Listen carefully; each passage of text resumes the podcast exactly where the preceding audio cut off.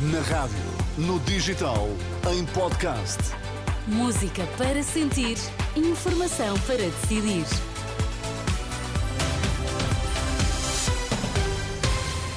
Atualizamos agora toda a informação na Renascença e começamos pelos títulos em destaque. Quase duas centenas de centros de saúde do país vão estar a funcionar no dia de Natal em horário complementar.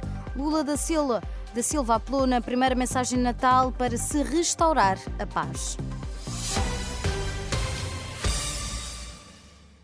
Cerca de 190 centros de saúde do país vão estar a funcionar esta segunda-feira, dia de Natal, em horário complementar para assegurar a resposta a situações não emergentes e diminuir a pressão nas urgências hospitalares.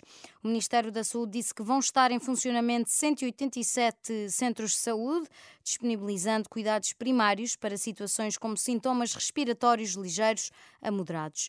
A medida insere-se no Plano Estratégico para a Resposta Sazonal em Saúde. O plano dos agrupamentos de centros de saúde e administrações regionais de saúde é feito em articulação com a direção do SNS. Este plano começou no sábado com mais de 230 centros de saúde abertos. 15 pessoas foram transportadas ontem para vários hospitais na área de Lisboa devido a uma intoxicação por monóxido de carbono numa residência em Sintra. O Comando Nacional da Proteção Civil disse à Lusa que foi medida a saturação do ar atmosférico tendo-se detectado um elevado nível de monóxido de carbono na moradia, não tendo adiantado mais informações. Sete pessoas foram transportadas para o Hospital Fernando da Fonseca, na Amadora, as restantes para os hospitais de Cascais, Santa Maria e São Francisco, em Lisboa. O alerta foi dado um pouco antes das nove da noite do domingo. António Costa faz esta segunda-feira a sua nona e última mensagem de Natal como Primeiro-Ministro um mês e meio após a sua demissão.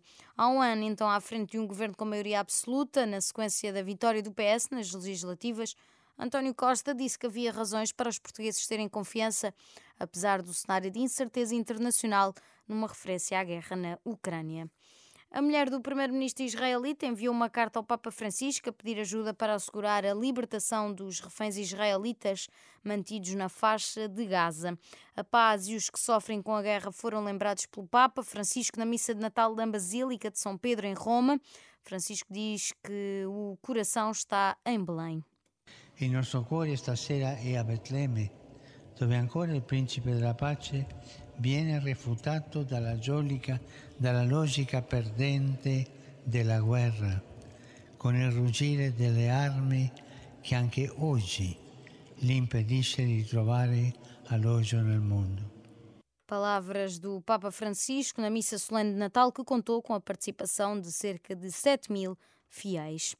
O presidente do Brasil, Lula da Silva, apelou esta segunda-feira, apelou esta segunda-feira na sua primeira mensagem natal desde que regressou ao poder para se restaurar a paz no país face ao ódio dos conspiradores que dividiram o país e tentaram derrubá-lo há quase um ano. O chefe de Estado brasileiro, eh, no discurso transmitido pela televisão, rádio e redes sociais, disse que a partir daquele triste dia 8 de janeiro a democracia saiu vitoriosa e fortalecida.